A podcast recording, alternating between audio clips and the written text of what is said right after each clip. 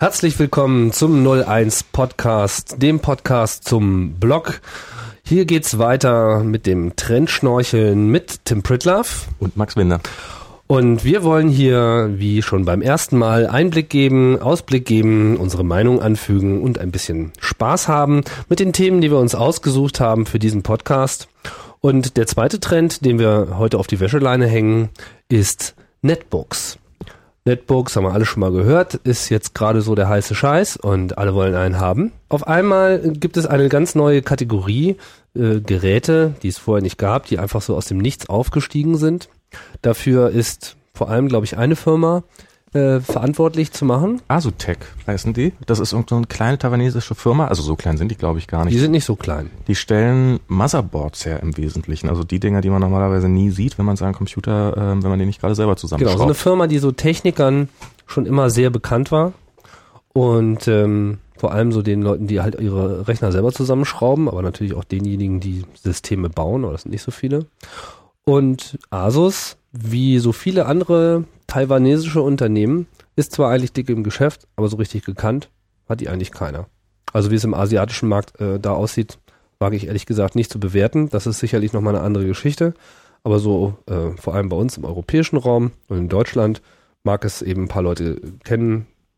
So, aber eigentlich sind es die Big Brands, genau, also die man hier so kennt. So im Laden hat man ihn hier rumstehen sehen. Genau, man kauft seinen Sony, man kauft seinen HP, man kauft seinen Dell. Das sind so die äh, bekannten Marken, vor allem natürlich die amerikanischen Hersteller.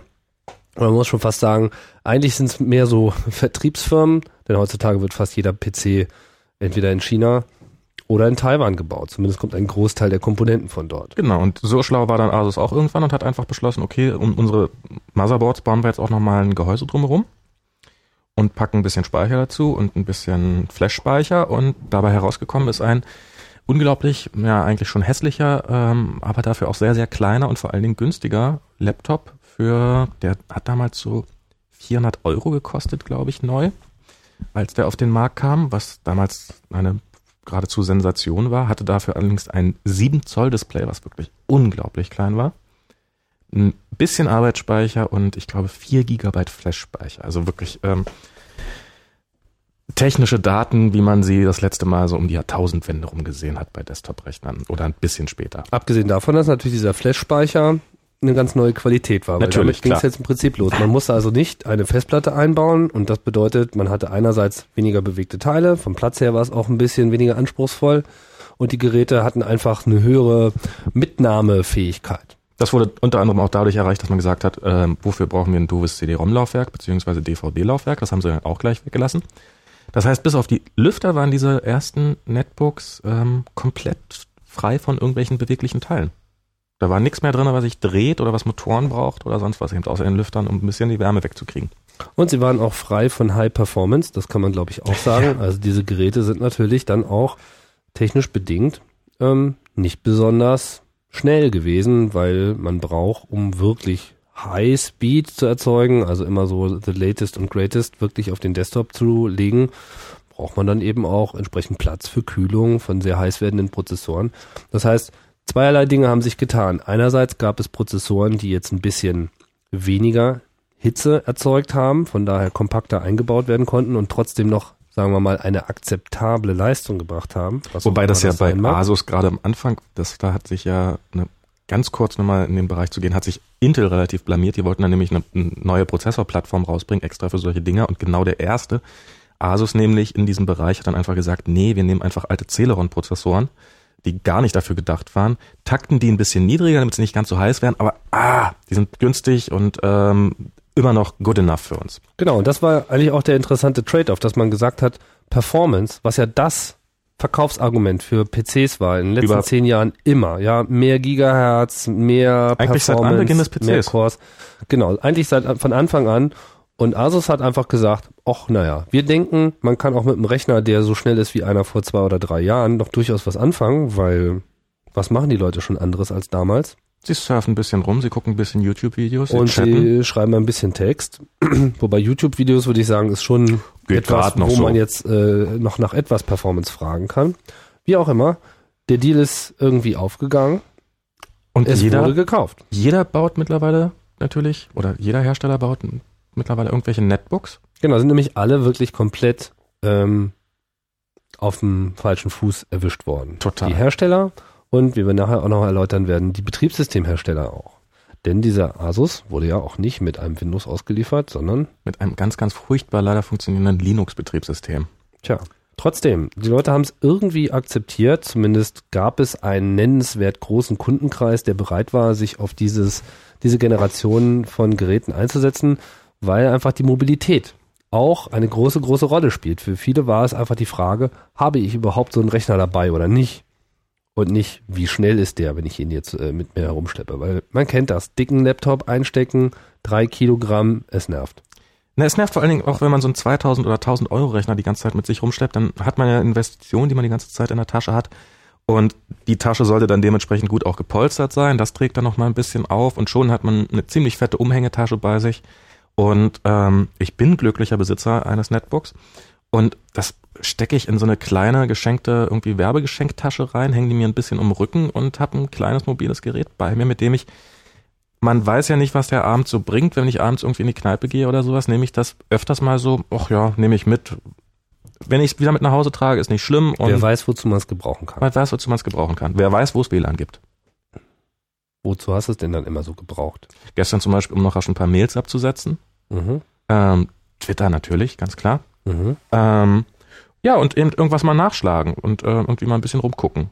Und das ist so, ohne dass es gleich so auch, es nimmt nicht so viel Platz weg auch. Es ist so, man hat, man hat so, auch wenn man es aufgeklappt vor sich hat im Café, es ist nicht, es ist nicht so dominant wie so ein 15 Zoll oder so ein 13 Zoll, sondern wenn er so, der, der steht da so ein bisschen am Rand, man fokussiert gleich ein bisschen anders. Man nimmt auch die Umgebung ein bisschen mehr wahr. Mhm. Ja, so ist ein schon- 17 Zoll Bildschirm, der äh, verdeckt schon eine ganze genau, Menge der nimmt, Realität. ja.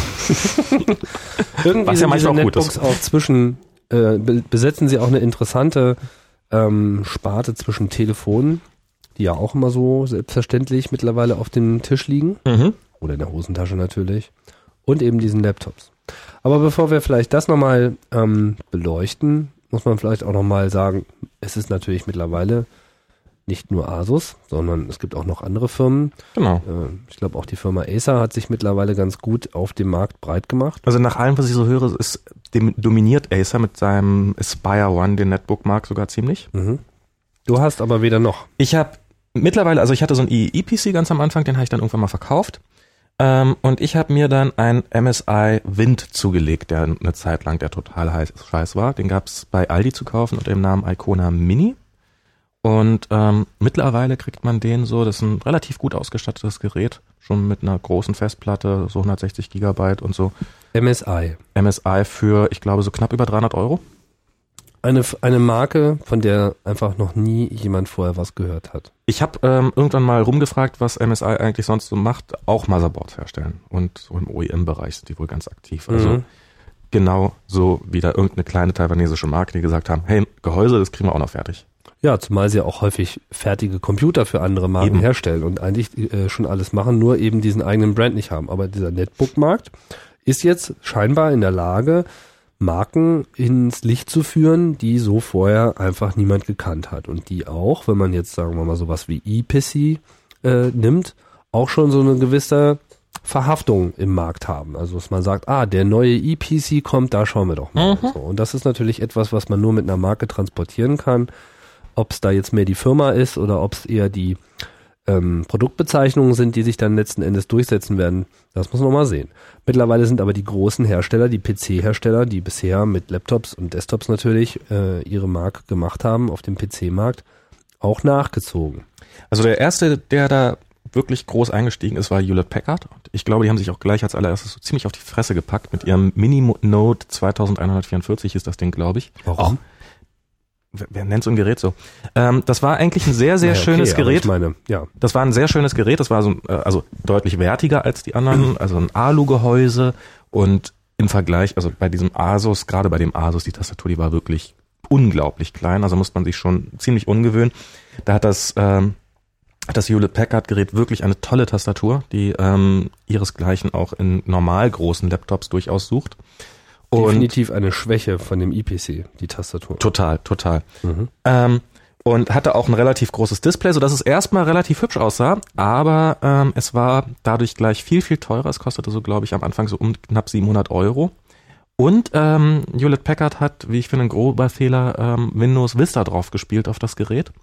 Und da der Prozessor noch schwachbrüstiger war als bei den meisten anderen ähm, Netbooks, ähm, ging, ich hatte, ich hatte so ein Gerät für drei Wochen oder so zum Testen, es war unbenutzbar, es war unbenutzbar langsam. Und äh, mein Versuch, dann ein Linux drauf zu installieren, ist, was doch ein bisschen schneller ist oder deutlich schneller ist, äh, ist dann leider daran gescheitert, dass ähm, die Hardware so exotisch war, dass es dafür einfach praktisch keine Linux-Distribution gab.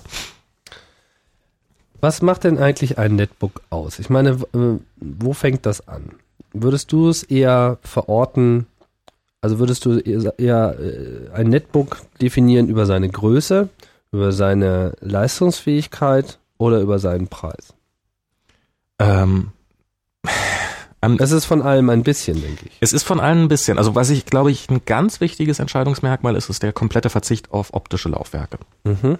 Am Anfang hätte ich noch gesagt, dass auch eine Festplatte fehl am Platze ist in so einem Netbook, aber da sind leider die Preise für Flash-Speicher nicht schnell genug gefallen, als dass man das wirklich sagen könnte. Mittlerweile haben die meisten Netbooks auch eine Festplatte drinne. Ähm, eine richtige Festplatte. Eine richtige zweieinhalb Zoll Festplatte. Mhm. Und ähm, also eine ganz normale Laptop-Festplatte. Und ansonsten ist es wahrscheinlich, ja, Preis und Preis und Größe zählen auf jeden Fall auch mit rein. Wobei jetzt auch, also ich, wir haben jetzt eins, haben wir jetzt noch bisher komplett außen vor gelassen, das ist auch so ein Sony Netbook quasi, die nochmal ähm, das Thema klein ganz neu definiert haben, aber dabei auch bei der Gelegenheit auch den, das Thema Preis neu ähm, aufgewertet haben. Ich glaube, es kostet auch so, das ist das Sony Vario P, das kostet auch so um die 700 Euro und ähm, bietet dafür sehr, sehr wenig Leistung. Hat ein unglaublich großes Display, auch wieder ein Windows Vista drauf und ähm, soll sich wohl auch nicht so ganz so toll verkaufen, wenn man so die, der Gerüchteküche glauben darf. Ich glaube, dass der Preis eine große Rolle spielt. Auch wenn dieser Begriff Netbook in irgendeiner Form versucht, sozusagen auch eine andere Anwendung zu postulieren. Ich meine, wir haben es ja schon gehabt. Äh, browsen, Mails schreiben, also Texteingabe, mhm. keine Ahnung, ob das nun Word oder E-Mail-Programm ist, also Texterfassung ähm, und sonst eigentlich nicht so viel. Also was auch, glaube ich, ganz gut geht, ist sowas wie Skype. Mhm. Also Internettelefonie, das ist ja auch durchaus interessant, dass man eben mit so einem Gerät durch die Gegend gehen kann und man kann sowohl seine Mails schreiben, als eben auch mal eben einfach in den Bildschirm reinplappern und man hat eben kostenlose Telefonie. Ist ein perfekter äh, Urlaubsrechner quasi. Also wenn man im Urlaub ist und wenn man irgendwo einen WLAN-Punkt hat und nicht das große Ding mitschleppen will, ist ja dann auch im Flugzeug geht's ja auch doch gerne mal kaputt und sowas. Nimmt man das mit, hat man alles drauf, was man braucht. Mhm. Und ich denke, dass eben der Preis da einfach eine große Rolle spielt. Dass einfach dieses Feature-Set lässt sich eben nur bis zu, und jetzt ist das große Fragezeichen, wo ist dieser Bereich?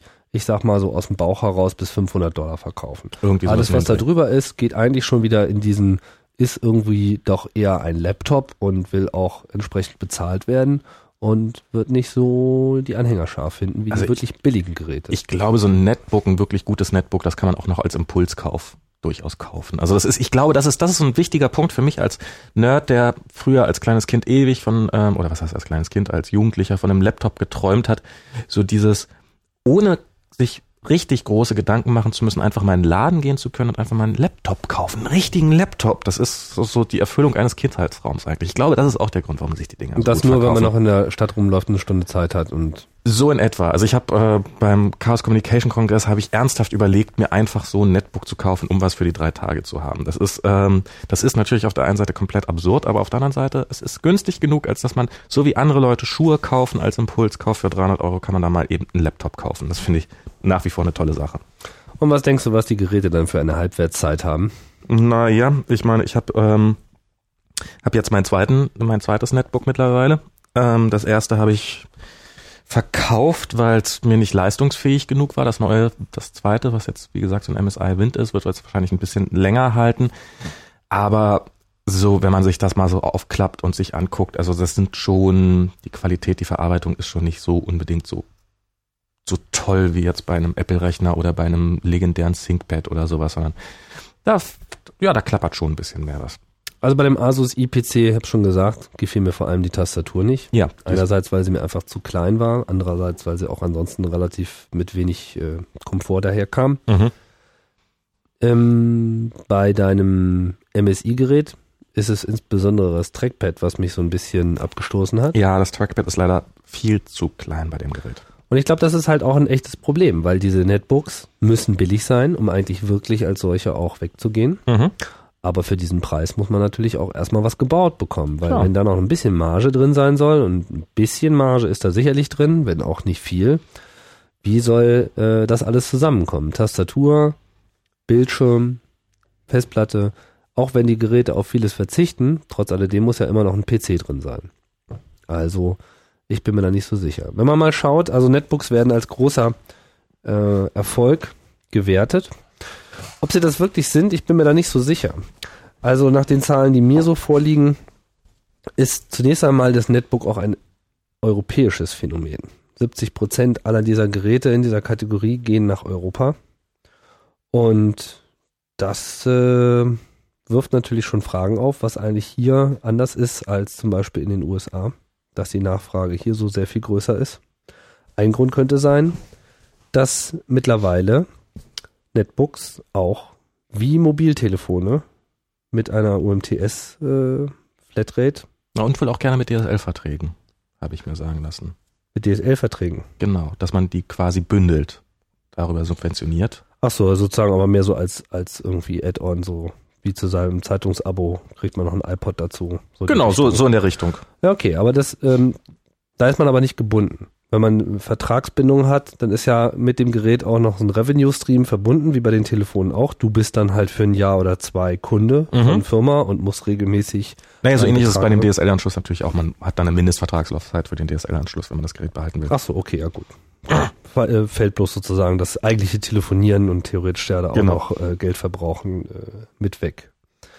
Also das könnte äh, ein, ein Grund sein, dass die Geräte hier in Europa besonders weggehen. Aber vielleicht ist es auch einfach so weit, dass man zu der Erkenntnis kommt, dass PCs halt auch für primär diese eingeschränkten Arbeiten genutzt werden und man nicht so sehr viel mehr braucht. Genau, wenn man nämlich mal ehrlich ist zu sich selber und wenn man jetzt nicht gerade die große Entwicklungsumgebung hat oder der Grafiker ist, was macht man den ganzen Tag? Man surft ein bisschen im Netz rum, man schreibt ein bisschen Mails, man schreibt ein bisschen Texte, hier und da noch mal ein Foto hochladen oder angucken, ähm, auf Facebook surfen, chatten, Skype, kann man alles mit den Geräten. Die haben Mikrofone drinne, die haben SD-Card-Reader drinne oft, mit denen man direkt die Karten auslesen kann von, von den Kameras und ähm, ja, mehr braucht doch der Mensch eigentlich nicht.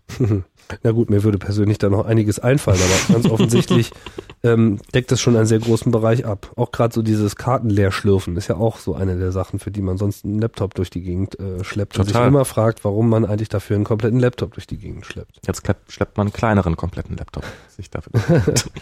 Ja. Ähm, der PC-Markt an sich ist allerdings ziemlich in der Bredouille. Ähm, letzte Quartal, das sogenannte Holiday Quarter, war keine gute Botschaft. Da sind die, Verbräu- äh, die, ähm, die Verkäufe insgesamt stark eingebrochen. Das Minus lag, glaube ich, so global im gesamten PC-Markt bei circa 11 Prozent. Also ich habe hier äh, 17% Verlust global. Ach so, ach so, das, Das ist ist von dem einen Quartal auf das nächste Quartal, Ah. aber man muss ja eigentlich immer okay, ja, year Weihnachten mit Weihnachten vergleichen Mhm. Äh, Year over Year, denke ich mal, bildet das sehr viel besser ab als Ja, okay. jetzt äh, die Unterschiede zwischen Quartalen, weil das kann dann immer viele äh, Gründe haben. Trotzdem, also es ist auch, auch interessant, dass man auf einmal zu Weihnachten weniger Rechner verkauft als Ja. äh, vorher, ganz klar. Aber äh, interessant ist es eben vor allem im Jahresvergleich. Wären die Netbooks jetzt nicht in dieser Rechnung mit drin gewesen, wäre man schon fast beim doppelten Verlust. Also Netbooks sind sozusagen das einzige, was noch einen äh, Ausgleich schafft, weil es sehr gefragt ist. Das bedeutet aber auch im Umkehrschluss, die Leute kaufen Netbooks anstatt anderer Laptops. Also es ist gar nicht so der Trend zum Zweit äh, Laptop, dass man zu seinem Laptop noch den für die Straße und für die Party und für, weißt du, den So wie Kongress, für mich. so wie für dich, so äh, der Wegwerfcomputer zum äh, Verbrauchen in kritischen Situationen, sondern halt äh, man, äh, manche, nicht alle natürlich, manche entscheiden sich wirklich aktiv für ein billigeres Gerät. Krise lässt grüßen, aber eben auch äh, anstatt eines teureren Modells. Das Genau. bedeutet auch, dass der große Zampano äh, Microsoft natürlich ein Problem hat, weil, wie wir schon äh, angedeutet haben, sein Betriebssystem, das aktuelle, das Vista, Nicht, Nicht- sonderlich gut drauf läuft auf den Dingern. sonderlich gut drauf läuft, weil die Anforderungen an Speicher und Performance viel zu hoch sind. Das nächste Problem, was Microsoft hatte, war, dass dadurch, dass, ähm, dass die Hersteller auch ein bisschen dazu neigten, Windows XP nicht auf den Geräten zu installieren oder zumindest nur durch so einen relativ happigen Aufpreis, weil die Lizenzgebühren natürlich noch mit reinkamen. Und ähm, Wenn man ein Gerät für 400 Dollar verkauft, Genau, und dann 30 Dollar an Microsoft dafür abführen muss, dann ähm, ist das schon durchaus Geld. Und ähm, das ist, ähm, viele Hersteller haben sich dann damit beholfen, zumindest in der Anfangszeit, dass sie gesagt haben, ähm, ja, hier haben wir das Linux-Gerät für 400 Dollar und wenn du das mit Windows haben willst, dann kannst du es auch für 430 Dollar haben. Das konnte sich Microsoft nicht lange gefallen lassen, weil hätte ja sein können, dass den Leuten irgendwann mal auffällt, Moment mal, eigentlich surfen wir sowieso die ganze Zeit mit Firefox rum und ähm, meine Office-Dokumente kriege ich auch mit OpenOffice auf und Skype läuft auch auf allen Plattformen. Warum soll ich eigentlich noch Windows machen? Und darum haben sie speziell für diese kleine Gerätekategorie noch günstige Windows XP-Lizenzen verkauft, auch zu dem Zeitpunkt, als Windows XP, glaube ich, offiziell gar nicht mehr verkauft wurde. aber mit Einschränkungen. Mit Einschränkungen. Das Display durfte nicht sonderlich groß sein. Ich habe jetzt leider bei der Recherche keine ganz genauen Zahlen gefunden. Ähm, das Display durfte am Anfang 10 Zoll nicht überschreiten. Ich glaube, mittlerweile sind es angeblich 14 Zoll.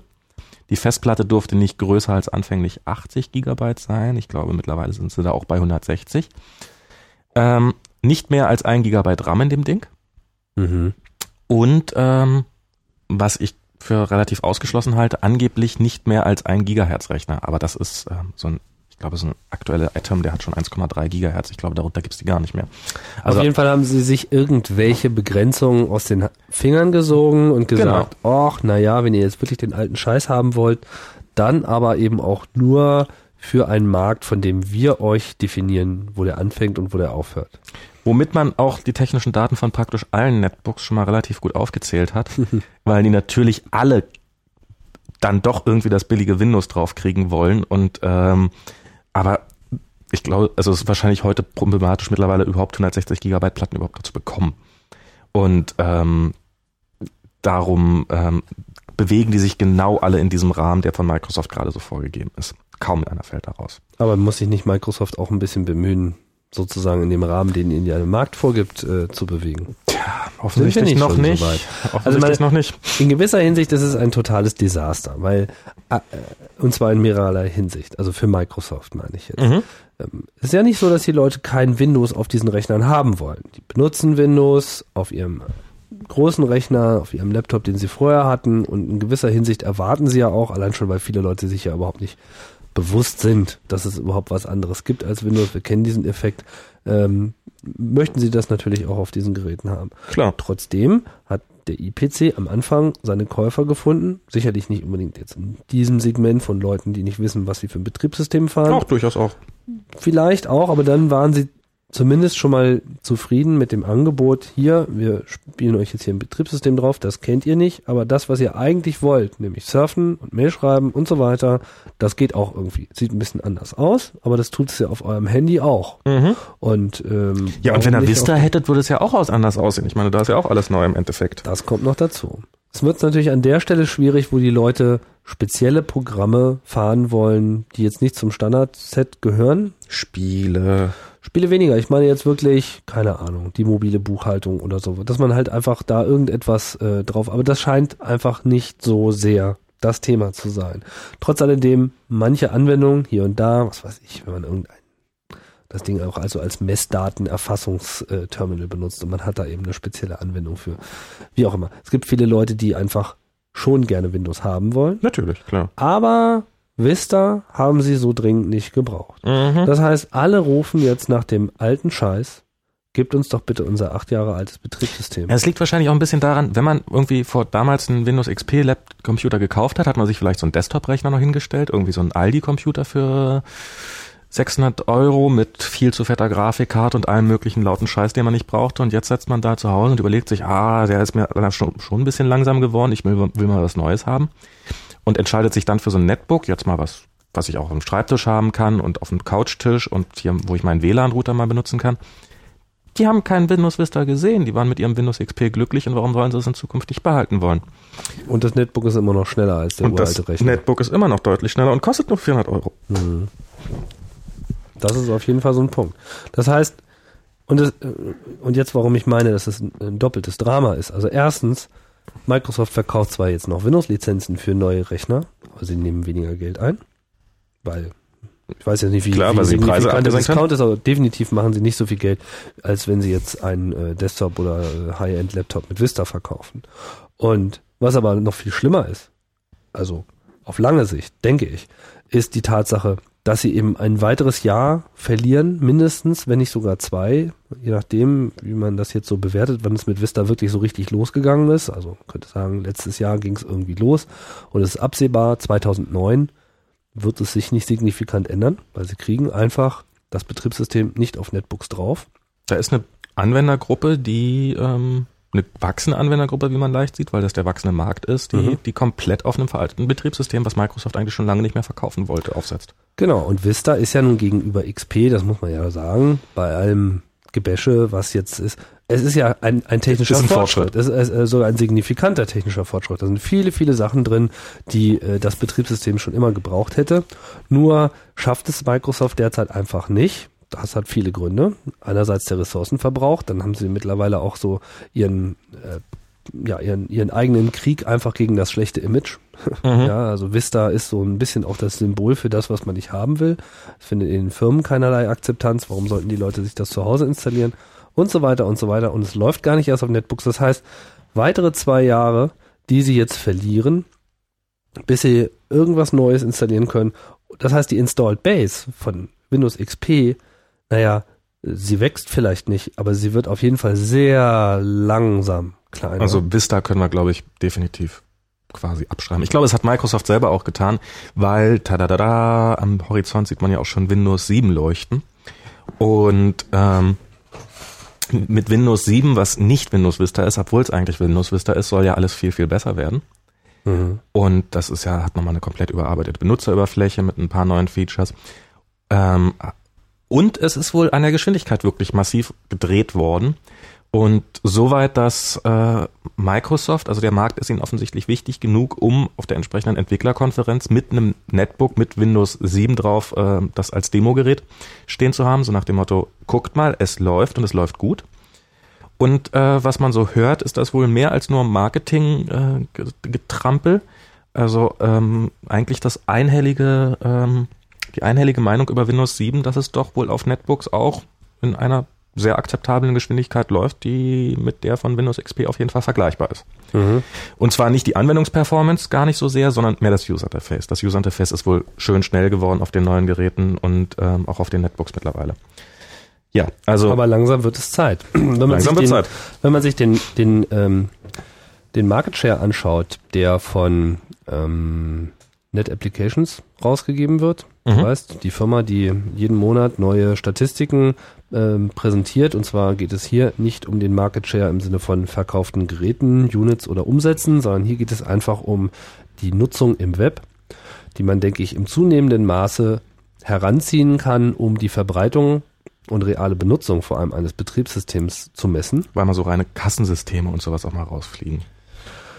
Ja, also es spiegelt sicherlich nicht den vollständigen PC-Markt wider, aber es spiegelt den Markt wider, denke ich, der am wichtigsten ist, nämlich vernetzte Computer, die am Internet in irgendeiner Form teilhaben und in diesem Fall bezieht es sich primär eigentlich auf das Web. Also die absoluten Zahlen, Den mag der Surfer. genau, die, die absoluten Zahlen würde ich ähm, immer mit so ein bisschen Salz nehmen, aber Das interessiert mich, ob in meiner Waschmaschine Windows drin ist. Klar, aber die Trends sind interessant, Genau. weil man kann vor allem die Migration sehen und wo wir jetzt gerade bei, bei Windows und äh, Vista war, ich meine so aus dem Bauch heraus, was würdest du sagen, wie groß ist der Anteil von Vista auf, am Windows-Markt?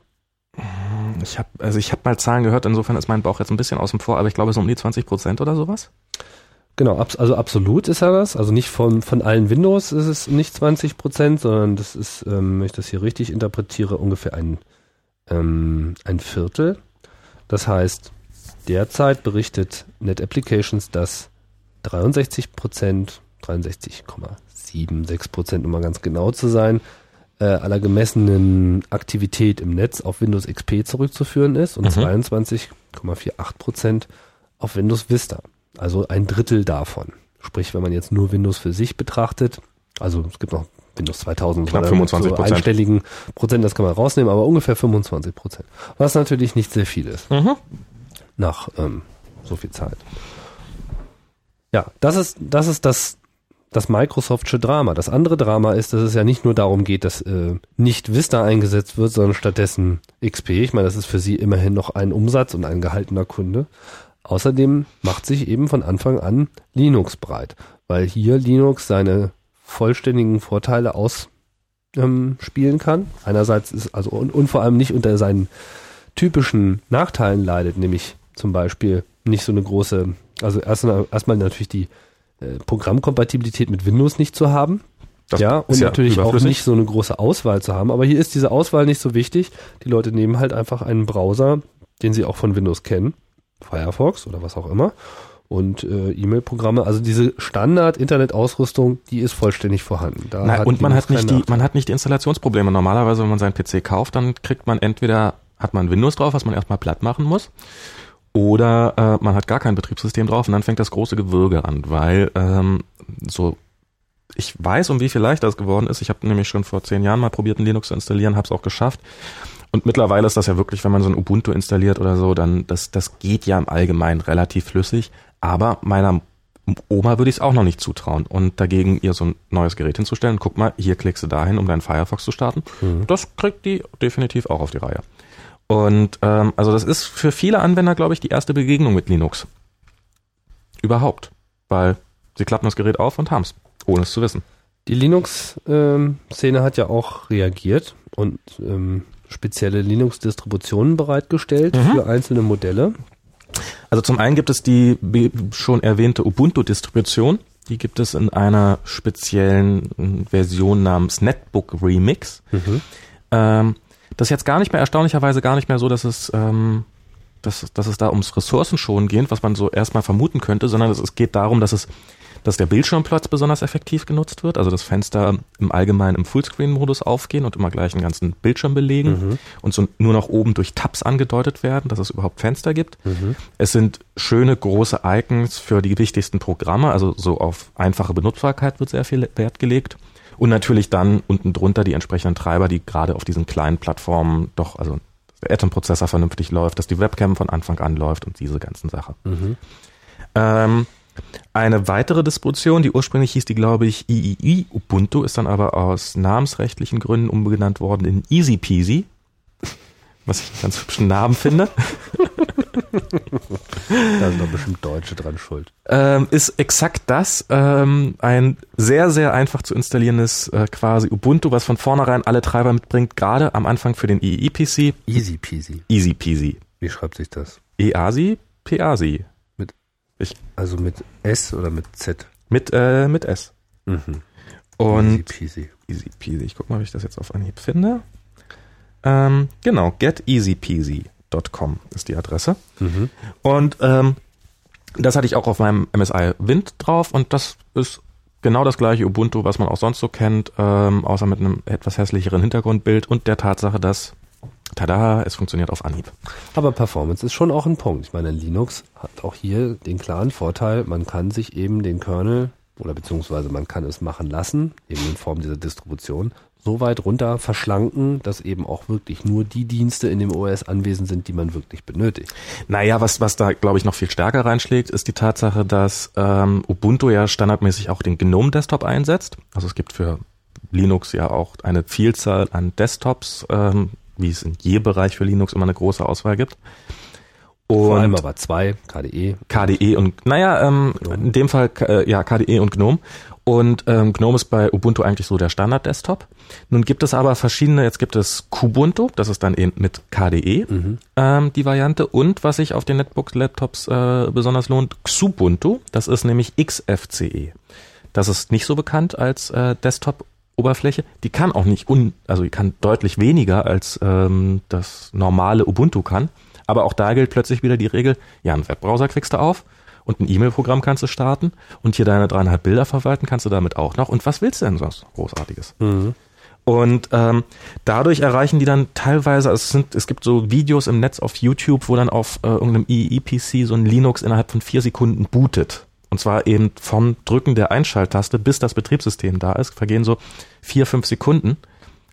Das ist, das, das braucht ein normales Windows, um aus dem Sleep-Modus aufzuwachen, wenn es überhaupt so schnell da ist. Mhm. Wie sieht denn das überhaupt mit der Unterstützung von Stromspar-Systematiken aus? Weil gerade bei den billigen PCs ist das immer so eine Sache. Es gibt zwar theoretisch so einen Standard, Mhm. ACPI, aber so richtig gut eingehalten, durchgehend ähm, wird er nicht. Also ähm, das ist bei dem, das, das geht mittlerweile, glaube ich, sehr gut. Also bei dem EEE-PC war der Grund, warum ich, also der hat den Sleep-Modus unterstützt. Also es gibt ja zwei, im Wesentlichen zwei Arten. Das ist einmal der Sleep-Modus, das heißt, ähm, das Display wird ausgeschaltet, der Prozessor wird fast ausgeschaltet, bis sehr, sehr weit runtergefahren. Der Arbeitsspeicher hat noch ein bisschen Strom, damit er sich merkt, welche Daten waren überhaupt da. Und wenn man das Ding dann wieder aufklappt, wird der Prozessor wieder angeschmissen und alles ist wieder da. Ähm, verbraucht noch Strom. Der zweite Modus ist der sogenannte Hibernate-Modus. Da wird ähm, das Gerät quasi ausgeschaltet, außer dass der komplette Arbeitsspeicher vorher auf die Festplatte geschrieben wird. Und da ist natürlich das Problem, wenn man so einen kleinen EE-PC hat und der hat nur 4 Gigabyte überhaupt an Speicher drinne und man hat, ich standardmäßig ein halbes Gigabyte Arbeitsspeicher, ich hatte da ein Gigabyte draus gemacht, dann wird irgendwann doch sehr, sehr eng, so dass ich aufs Hibernate verzichtet habe und da nur den Sleep-Modus eingesetzt habe. Wobei Hibernate aber auch prinzipiell ohne Probleme funktioniert. Mhm. Und auf dem MSI Wind hatte ich mit äh, Ubuntu überhaupt keine Probleme. Da hat sowohl der Sleep-Modus auf Anhieb funktioniert, als auch der Hibernate-Modus. Ähm, aus dem Hibernate-Modus dauert es halt nur um einiges länger, das Ding wieder hochzufahren, nämlich fast so lange, wie es neu zu booten, was dann Mhm. auch irgendwie albern ist. Und im Sleep-Modus, äh, der funktioniert zwar ohne Probleme, aber im Vergleich zu einem MacBook, ähm, und ich weiß nicht, ob die MacBooks da exorbitant gut sind einfach, der hält auch im Sleep-Modus einfach nicht so lange. Also das Ding mal eine Nacht liegen zu lassen, wenn der Akku nur halb voll war, kann sein, dass am nächsten Morgen dann trotzdem das Ding aus ist. Weil er den Sleep-Modus einfach, ähm, weil Ach auch im Gott. Sleep-Modus noch genug für Weil nicht so zu viel, schläft, wie verbraucht. vielleicht schla äh, schlafen sollte. Genau. Mhm. Ja, also, also ich finde ja schon, dass der Hibernate-Modus noch einen Vorteil hat, weil man ja quasi seinen Stand der Dinge so einfriert, wie man ihn eben gerade hat, anstatt beim Neubooten hat man sozusagen ja wieder alles from scratch. Ja, stimmt. Also man braucht Programme dann nicht zu starten, aber es dauert auch relativ lange, die, die, aus diesem Hibernate-Modus Na hochzufahren. gut, aber es würde vielleicht noch länger Mhm. dauern, bis man eben diesen Klar. Zustand, den man vorher hatte, äh, auch wieder herstellen kann. Was ich sehr interessant finde, ist die Entwicklung, wie sich, also auf der einen Seite denke ich, der Name Netbook legt ja so nahe, dass das so die verschlankte Version eines Laptops ist Mhm. oder Notebooks. Andererseits sehe ich auch gerade im Hinblick darauf, dass die äh, jetzt auch als Telekommunikationsgeräte von vornherein gleich mit einem Vertrag verkauft werden, sind die Netbooks auch so eine Art Smartphone mit Tastatur.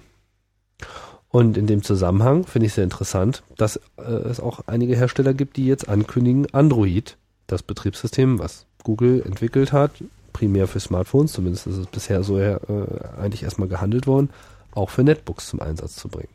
Da so abwegig scheint der Gedanke auch gar nicht gewesen zu sein, weil ähm, es gab nämlich schon vorher mal Versuche auf diesem IEE-PC Android zu installieren. Vermutlich in erster Linie aus dem Grund, oh, da habe ich ja noch einen Laptop rumliegen, den ich schon seit langem nicht mehr benutzt habe. Installiere ich doch mal Android drauf, so dieses berühmte, weil es geht.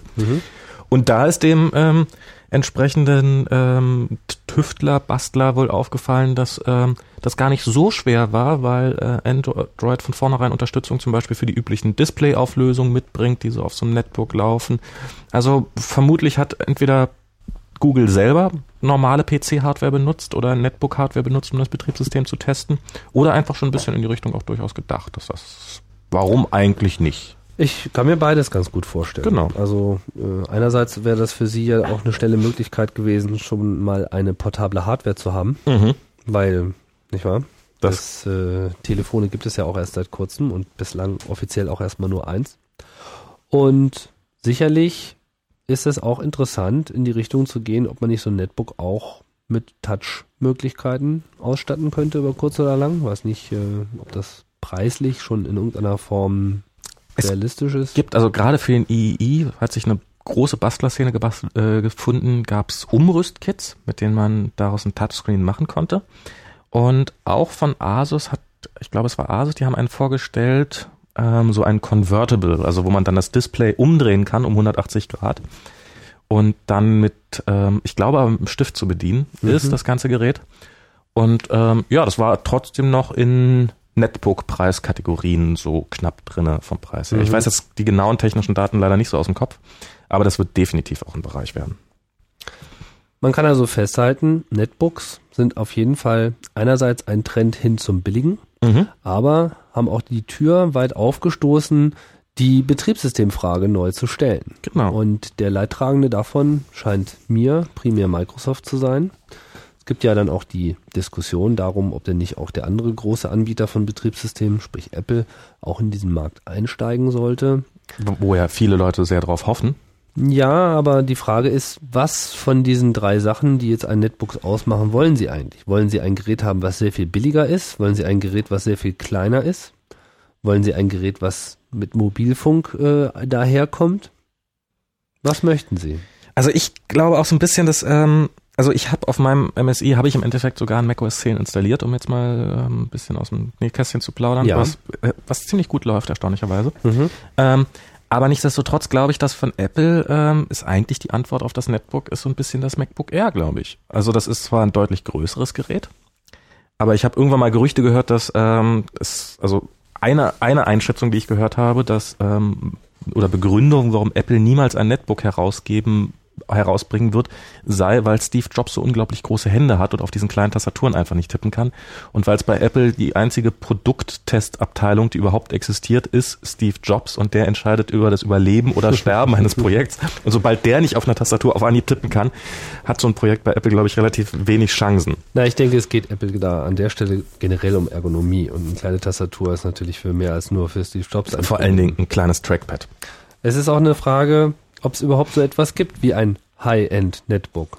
Oder ob nicht ein Netbook einfach bei Design nicht High-End ist, weil es sich eben vom Preis her auch definiert. Na, vom Preis her, von der Displaygröße, ich meine, so ein ewig großes Display, also die, man kann zwar die Auflösung noch erhöhen, aber irgendwann, ich, wir werden alle älter, unsere Augen werden auch nicht besser. Man erkennt da einfach nichts mehr drauf ab einer Mhm. gewissen Auflösung. Ähm, also dem, so einem Netbook sind eigentlich relativ natürliche Grenzen gesetzt, was das Wachstum in jede Richtung angeht. Das R ist natürlich ungleich teurer und lässt sich von daher, wenn man jetzt über den Preis geht, nicht als Netbook um darstellen. Willen. Andererseits ist es schon der Macintosh für die Leute, die auch primär im Netz unterwegs sind, vielleicht schreiben, Auch kein optisches Laufwerk hat, richtig, dadurch sehr, sehr leicht wird. auch schon die Option hat, Flash-RAM zu verwenden, anstatt normaler Festplatten, auch wenn das noch mit drin ist. Mhm. Und keine Ahnung, es ist nicht so viel bekannt darüber, wie erfolgreich das Gerät ist. Es hat aber schon immerhin seine zweite Revision gesehen. Von daher nehme ich mal an, es ist äh, kein akuter Flop. Äh, Apple veröffentlicht in seinen Verkaufszahlen nicht, wie viel äh, Anteil die einzelnen Laptop-Modelle haben, sondern sie unterscheiden generell eigentlich nur nach äh, Laptop und Desktops und das war's dann und damit muss man sich zufrieden geben. Aber auch da war die Gerüchteküche, dass es sich verkauft wie geschnitten Brot. Ja, es äh, ist die Frage, wie man einer solchen Gerüchteküche jetzt wieder verwertbare und interpretationswürdige Zahlen entnehmen kann. Also ich würde Ja. mich da so ein bisschen zurückhalten. Allein die Tatsache, dass es halt nach wie vor existiert. Aber ein MacBook Air kostet ungefähr das Vierfache eines Netbooks heute. So, das heißt, anstatt eines MacBook Airs könnte man sich eben auch vier Netbooks kaufen. Nicht, dass das jetzt irgendeinen Sinn macht, Man aber könnte sich stapeln. es ist definitiv nicht in derselben Kategorie. Man könnte allerdings schon fragen, ob denn nicht das iPhone in gewisser Hinsicht diesen Bereich abdeckt, denn das iPhone liegt in dieser Preiskategorie. Oder der iPod Touch. Oder auch der iPod Touch. Aber dann könnte man auch schnell wieder sagen, naja, aber ist ein Book nicht etwas mit einer Tastatur? Hm. Tja, das sind moderne Zeiten. Ne? Bücher haben jetzt Tastaturen, bevor sie irgendwie Bücher sein dürfen. der Kindle, der E-Book-Reader, Thema, in das ich jetzt eigentlich hier nicht vollkommen abtauchen möchte, hat ja auch eine Tastatur, zu meiner größeren Überraschung. Wie auch immer, auf jeden Fall scheint das der eigentliche Kampf zu sein. Die Entscheidung, was wollen Leute mobil nutzen und was wollen sie da tun? Ist es eher das Telefon, was am Ende vielleicht auch größer wird und mit mehr Internetfähigkeiten zu dem mobilen Terminal wird? Ist es eher das ich möchte so arbeiten wie mit meinem anderen Computer auch und deswegen hätte ich gerne eine Tastatur und einen aufklappbaren Bildschirm, der einfach vor mir steht und dann kann ich das Ding auf den Tisch legen und gut ist. Ja. Oder ist es sogar auch noch eine Melange dazwischen? Keine Ahnung, ein aufgeblasenes Smartphone mit einem größeren Bildschirm, was aber auf die Tastatur verzichtet. Also ich glaube, die Tastatur wird entbehrlich werden im Laufe der Zeit. Das ähm, werden wir noch relativ bald erleben. Also es aber ist nicht, wenn man viel schreibt. nicht, wenn man viel schreibt, aber es ist, aber es geht schon langsam. Also Was gab's für eine große Schreierei, dass das iPhone keine Tastatur mit sich bringt? ja, es gab eine große Schreierei, aber jeder, der mal ein G1 in der Hand hielt oder ein Gerät mit einer entsprechend kleinen Tastatur und äh, im Vergleich dazu das On-Screen-Keyboard von einer von vom iPhone ausprobiert hat, muss doch sagen, nach einer Weile so, pff, nö, da ist die On-Screen-Tastatur mindestens gleichwertig, wenn nicht sogar ein bisschen überlegen, finde ich zumindest. Also Mhm. natürlich ein sehr, sehr subjektiver Eindruck. Und ähm, ich glaube, da wird noch viel, viel, also gar, da fängt es auch gerade erst an, in dem Bereich sich überhaupt zu entwickeln. Das ist jetzt der erste Versuch, äh, ein tastaturloses Gerät so richtig auf den Markt zu bringen. Naja, okay, der, eigentlich nicht der erste, sondern die Palm-Geräte waren ja da die ersten. Ähm, aber einer der ersten Versuche und ähm, ach, da wird noch viel Bewegungsspielraum drin sein, glaube ich. Ich könnte mir vorstellen, dass es schon so ist, dass für die meisten Leute die Tastatur auf einem Telefon verzichtbar ist. Zumal ja Touch-Bedienung auch Vorteile hat. Mhm. Hat auch Nachteile. Es hat halt vor allem dann Nachteile, wenn man viel Text macht. Klar. Im Winter äh, haben diese neuen Touch-Systeme auch das Problem, dass man sich erstmal einen kompatiblen Handschuh kaufen muss. Wenn man den Handschuh nicht abziehen will beim Tippen. Ja, wenn es scheiße kalt ist, Mhm. so wie heute, also das macht irgendwie keinen Spaß. Ne? Also dann wird entweder nicht gesurft oder es wird gefroren. Ja, und vor allem, wenn man schnell mal ins Telefon gehen muss und dann sowieso so irgendwie noch die Sachen in den Hand hat. Hast du denn schon mal solche Handschuhe irgendwo gesehen eigentlich? Äh, im Internet. Im Internet. Im Internet, ansonsten bisher nirgendwo. Na, das ist ja schon mal ein Anfang. Tja. Wollen wir noch kurz auf den, auf den, auf das hässlich, auf den hässlichen Stiefvater des Netbooks eingehen, eigentlich, äh, Gerne. den OLPC. So zum Abschluss. So zum Abschluss. Also, das war ja leider, also der OLPC ist ja eigentlich das, das Vorbild, also das, das, das Netbook mit, ähm, mit, mit, mit, ähm, mit Gewissen oder mit hohem Anspruch, nämlich, ähm, wir erinnern uns alle an diese OLPC, One Laptop Per Child Initiative, die, Die es ähm, auch noch gibt. die es nach wie vor gibt und die Mhm. auch nach wie vor neue Geräte entwickelt. Ähm, Deren Ziel war, das Deren Ziel war- dazu. für jedes Kind in der dritten Welt ein Laptop, damit die den Anschluss ans Netz nicht verlieren Mhm. und damit sie eine Chance haben oder den Anschluss, den sie vielleicht schon verloren haben, wieder aufzuholen. Und es gab noch einen anderen äh, fatalen m, Auftrag. Eigentlich wollte man eben dieses Gerät so billig machen, dass es nicht Genau. mehr als 100 Dollar Der kostet. an, ursprüngliche Name war 100, 100 Dollar PC, ähm, was bis heute, glaube ich, nicht geklappt hat. Und der nimmt sich ja so von so einem Netbook jetzt gar nicht so viel, so ein Rechner. Also es hat auch, hat auch kein optisches Laufwerk drinne, hat auch ähm, aufs absolute Minimum reduzierte Ressourcen, langsame Prozessoren, ähm, Keine Festplatte. keine Festplatte, sondern Flashspeicher, in dem Fall sogar nur 512 Megabyte waren das, glaube ich. Mhm. WLAN. Ähm, aber dafür selbstverständlich WLAN, selbstverständlich eine Kamera drinne, relativ okaye Boxen, USB.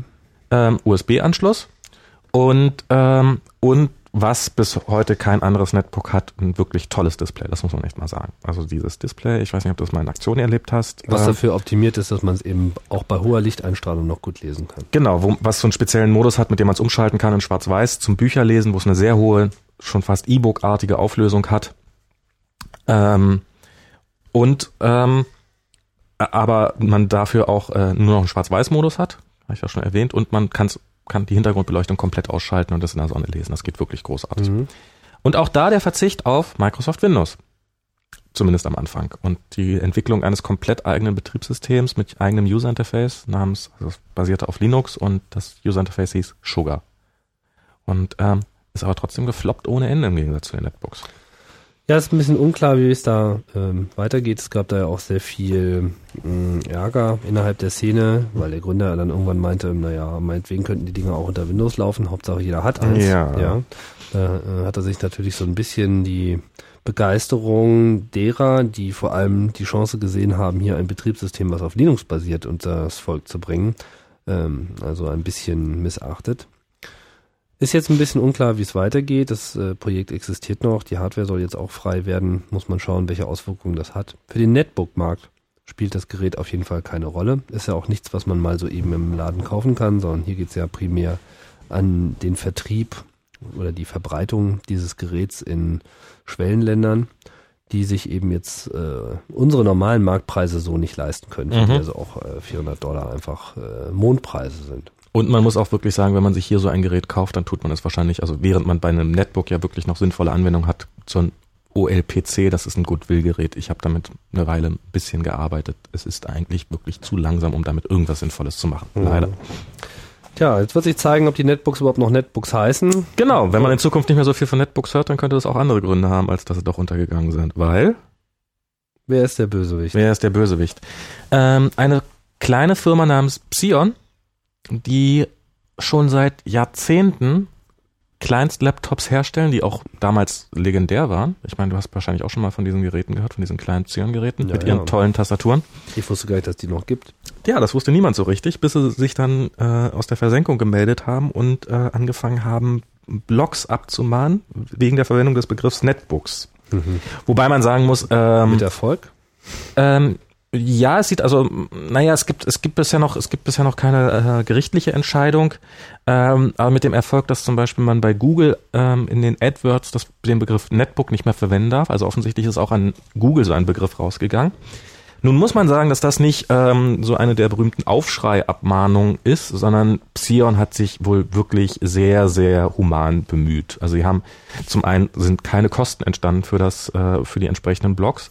Zum zweiten haben sie eine Frist von, ich glaube, drei Monaten gesetzt, den Begriff von der Webseite zu entfernen. Zum dritten haben sie sich bemüht, ähm, zu, zu versichern, dass es, dass es ihnen nur um den Bereich gibt, in dem jemand probiert, mit dem Begriff Geld zu verdienen, Netbook, und dass es auch ihnen eigentlich eher darum ginge, ihren Markennamen zu schützen, weil den haben sie nun mal, und wenn man da nicht den lang genug irgendwie schleifen lässt, dann ist, der, ist man den Markennamen irgendwann los.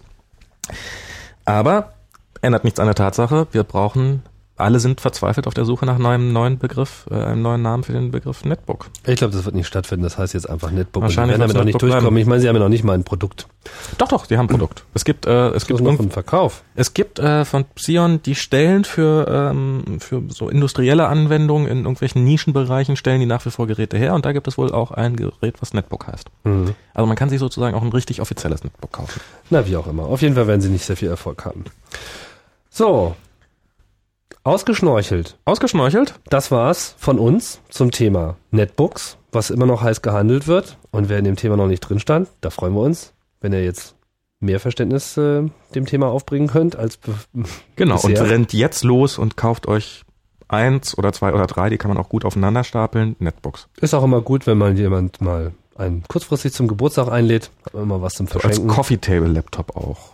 So, so das, das, ja, das war's. Trendschnorcheln mit Tim und Max. Und hier soll's weitergehen. in mit weiteren Themen, genau. Äh, wir sind dankbar, wenn ihr euch, äh, wenn ihr uns sagt, wie es euch gefallen hat und was ihr sonst noch so an Themen äh, und Trends, die wir gerne analysieren, äh, euch vorstellen könnt im 01-Blog, wo dieser Podcast gehostet wird. Und jetzt sagen wir ordentlich Tschüss. Tschüss, Und- bis zum nächsten Mal. Bis zum nächsten Mal.